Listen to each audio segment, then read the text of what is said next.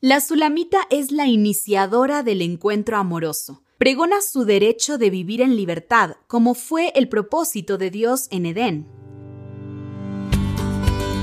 Mujeres invisibles que cobran vida, salen del anonimato y nos enseñan que la fe, la perseverancia y la confianza en Dios son imprescindibles en el camino de la existencia.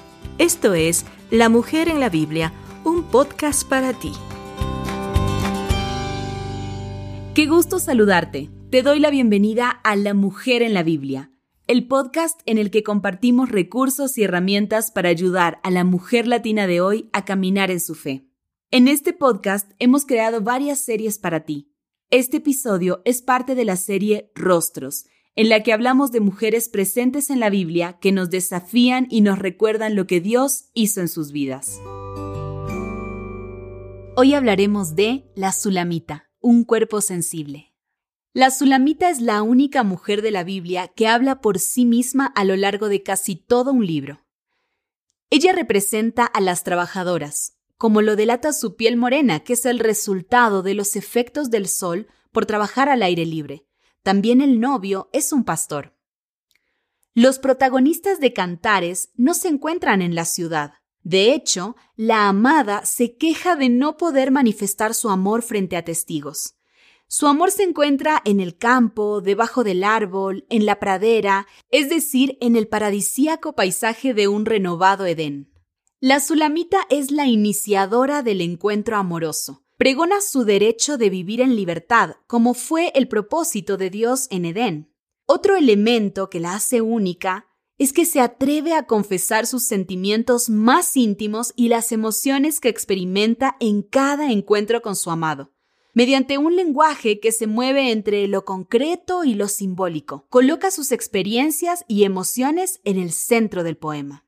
Se adueña de su cuerpo, gobierna sobre él y camina a contracorriente de las leyes que reglaban la vida de los judíos en épocas del Segundo Templo, Mientras que la ley consideraba impuros los cuerpos después del encuentro amoroso, la amada de Cantar de los Cantares le propone a su amado disfrutar de la mutua compañía en todo momento del día, sin preocuparse de consideraciones posteriores.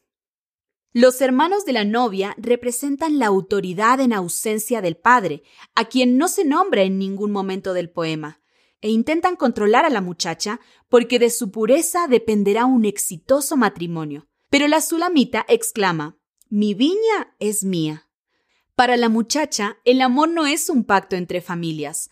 Más aún, quien se atreva a cambiar amor por bienes materiales es digno de desprecio. La plenitud de los protagonistas se produce en el encuentro con el ser amado.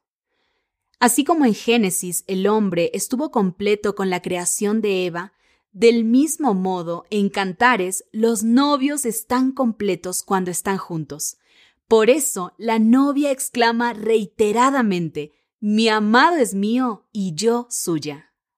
Dios no se menciona en ningún verso del poema, sin embargo, su presencia se manifiesta en las características del amor.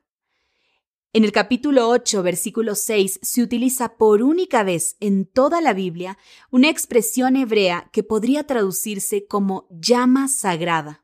Es decir, Dios está presente en este amor que Él mismo ha encendido, y es un amor imbatible, al que ni los mares, con su potencia, podrán destruir.